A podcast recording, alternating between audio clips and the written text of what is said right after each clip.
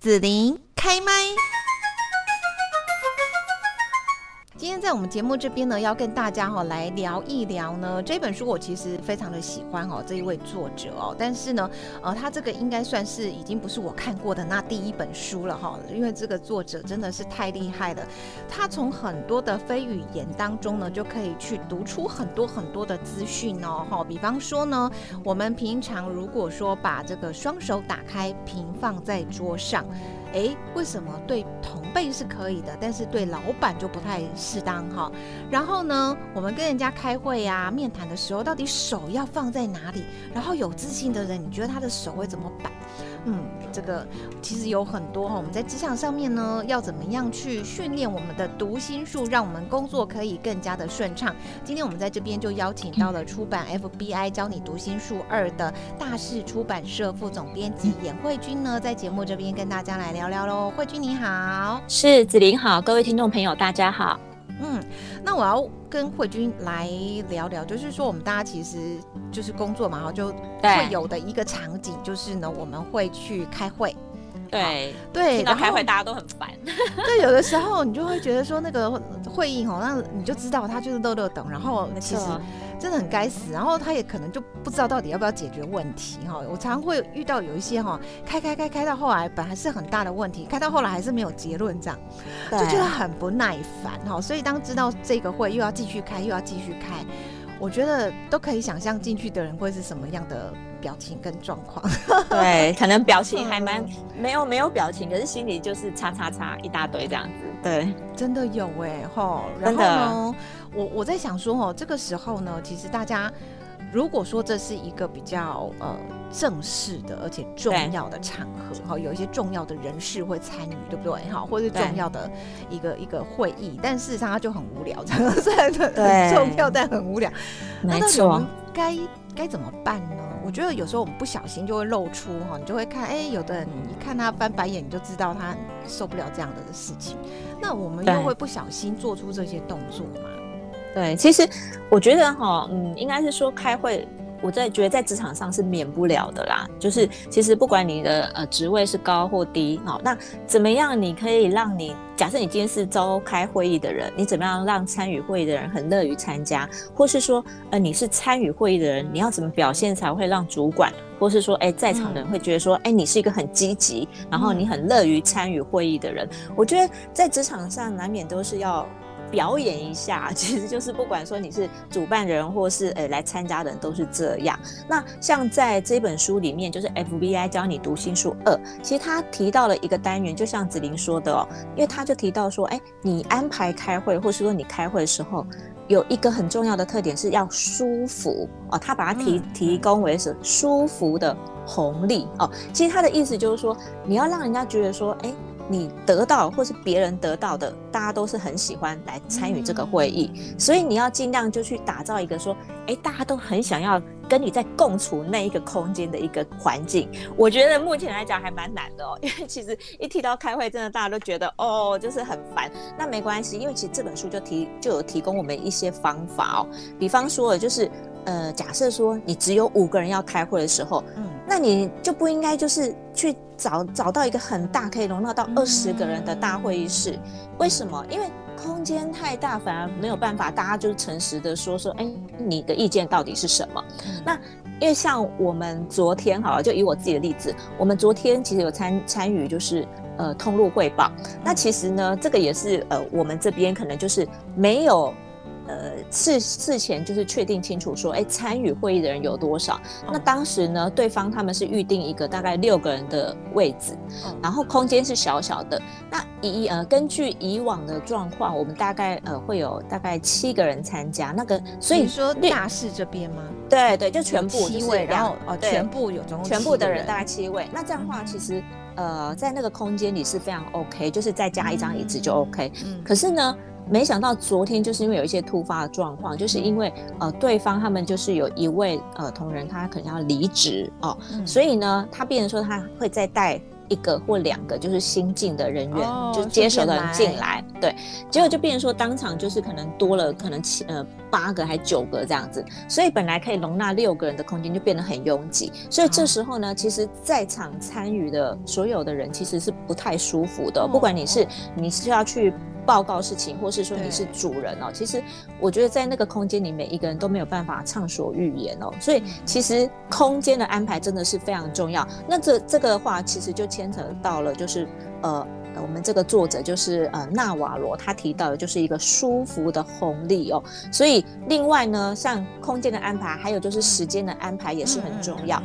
那我不知道子琳开会会怎么安排？对，假设你就有一场会议的话，你会怎么安排？对，时间就以我觉得还是要看到底这一个会议是不是我是主要发起人呢？你知道还是要尊重一下主管，那你知道尊重主管的风格这样子。对，如果是我，我大概会。事先告诉对方说大概多久，比方说我们这个录录访问好了，对不对？对，我就会告诉你说啊，我一集大概就是十五到二十分钟哦，我觉得会告诉大家这样子好。然后呢，呃，在排这个录音室的时候，我就会告诉对方说，所以你大概准备半个钟头的工作时间就够了。但事实上，我只要录十五到二十分钟，是我都会这样告诉别人，所以这算是很清楚嘛，对不对？我开会也会这样，对，对我就会说，哎，我觉得这个我们大概花多久时间来讲，应该就可以了。对，那像 像纳瓦罗的话，他在这本书里他就提到一个，他就说开会时间安排是非常重要，因为其实有时候呢，我们觉得说，哎，我方便就好，那别人我才不管他。可是这样的话，其实对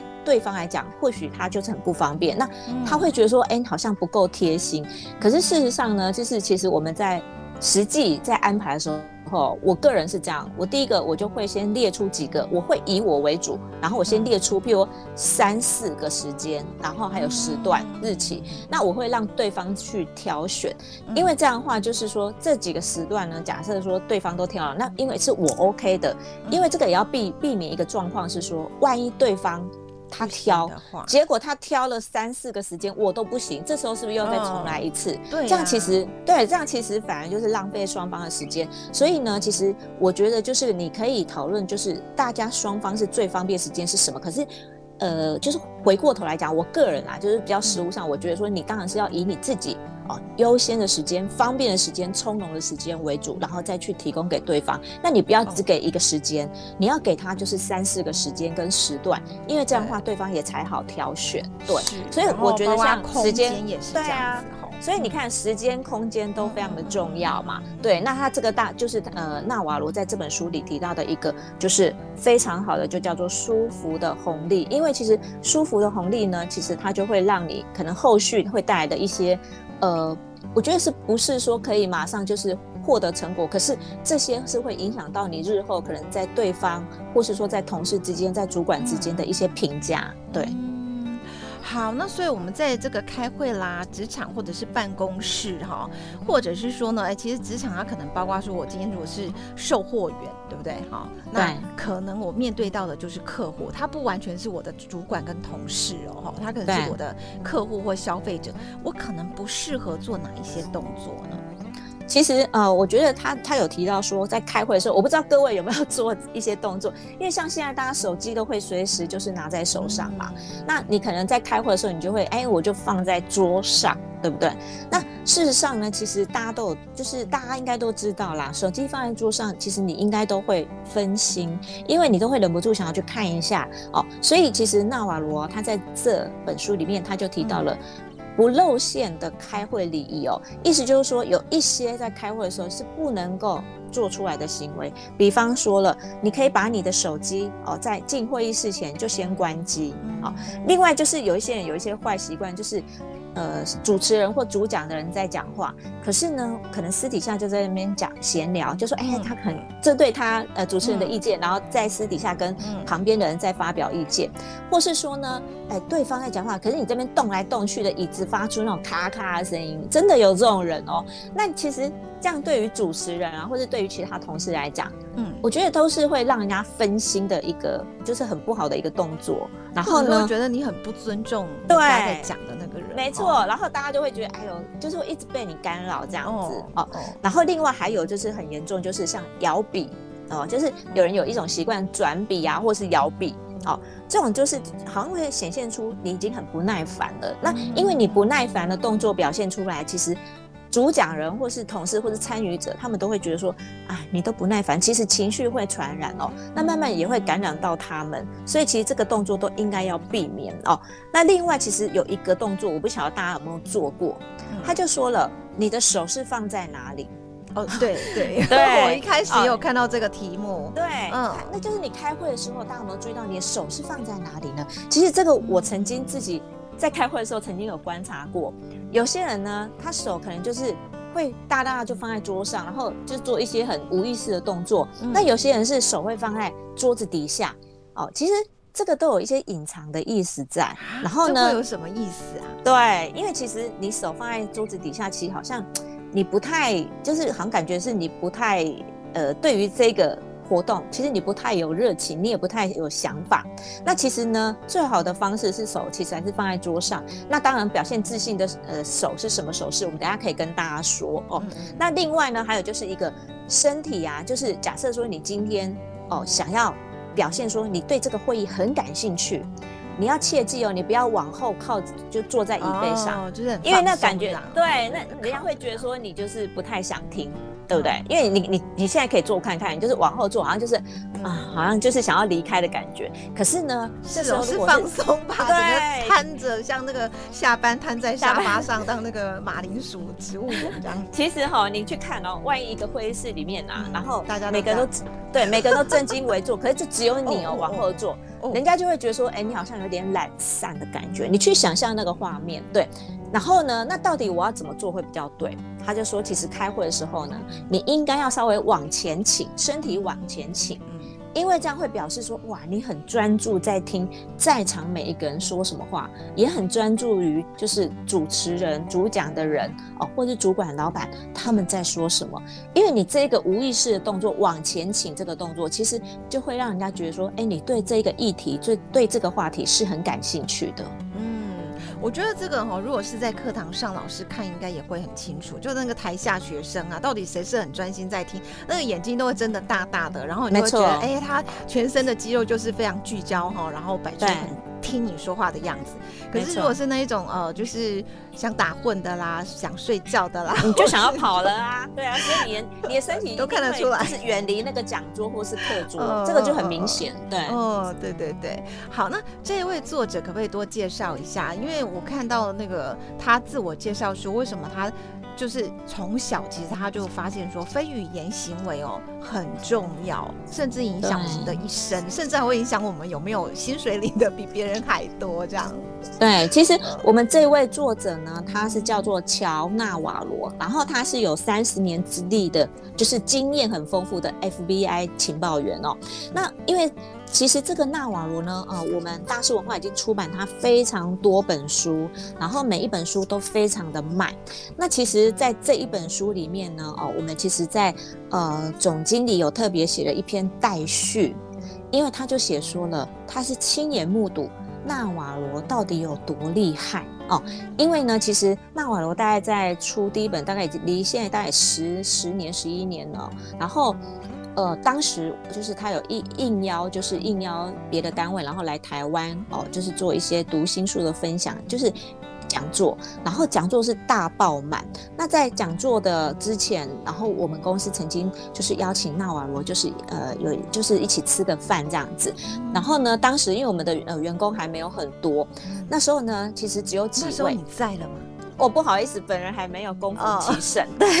对，然后当时因为我们是看呃，他待续里面提到了，他就有说到了，呃，其实他们跟纳瓦罗纳瓦罗也算是第一次见面。然后呢，在第一次见面也没有几分钟哦，他们才就是呃，就是打声简呃打声简单的招呼之后就坐下来。然后坐下来之后呢？他们就开始就是呃有意识没意识的闲聊，聊完了呢，这时候就有人呃同事就好奇就说，哎，那你既然是读心术，那你可不可以就是用